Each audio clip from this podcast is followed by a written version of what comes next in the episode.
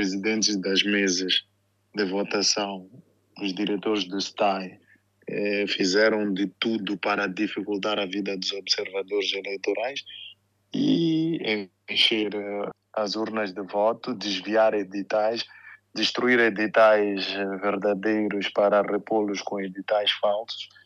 E nós conseguimos recolher os editais e fazer a contagem eh, paralela com os nossos observadores. Constatamos que os números não batem com os números eh, da CNE e do Partido Frelimo, mas os números da Renamo e do, do MDM eh, batem, eh, vão de acordo com aquilo, com, com, com os resultados do PVT. Acha que este cenário mostra uma certa fragilidade do sistema eleitoral moçambicano? As fragilidades não.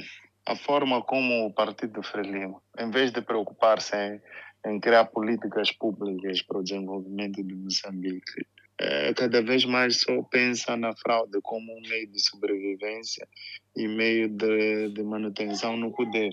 E eu tenho dito, e não tenho vergonha de dizer, que a Frelimo tornou-se um partido de gangsters, uma máfia que controla o Estado moçambicano e controla não só os órgãos eleitorais, controla o executivo, legislativo, judicial e vai manipulando a seu belo prazer para se manter no poder. E é então, é se é assim, por que, resultado... porque essa expectativa sobre a decisão do Conselho Constitucional? A expectativa e as pessoas, e desta vez, sinceramente, quem foi roubado não foram os partidos políticos da oposição, quem foi roubado foi o povo moçambicano.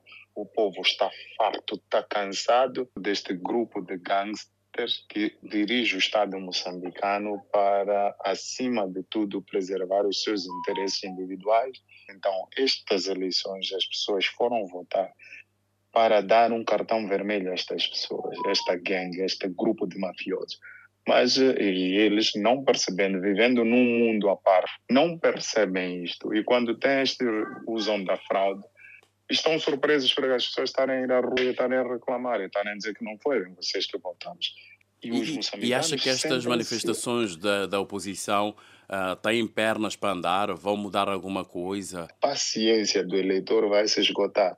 E o país tem todas as condições para entrar numa situação de conflito pós-eleitoral, que até pode não ser causada pela Renamo, porque a Renamo deixou entrar com as armas, supostamente, depois do DDR mas conflitos depois eleitoral a nível urbano, urbano de, das pessoas, do cidadão comum que não tem emprego, não tem saúde de qualidade, não tem educação de qualidade, tem estradas buracadas, tem um governo ao nível central totalmente incompetente e que acha que é o maior visionário e que, e que deve continuar a gerir uh, o país a seu belo prazer.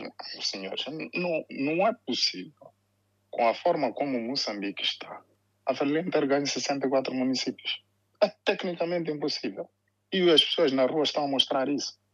O braço armado da Frelimo, que é a Polícia da República de Moçambique, jogou um papel crucial no roubo de, de votos, urnas, de, de fazer, fazer desaparecer editais. Então, neste momento, temos um partido armado. E esse partido armado é o Partido Frelimo.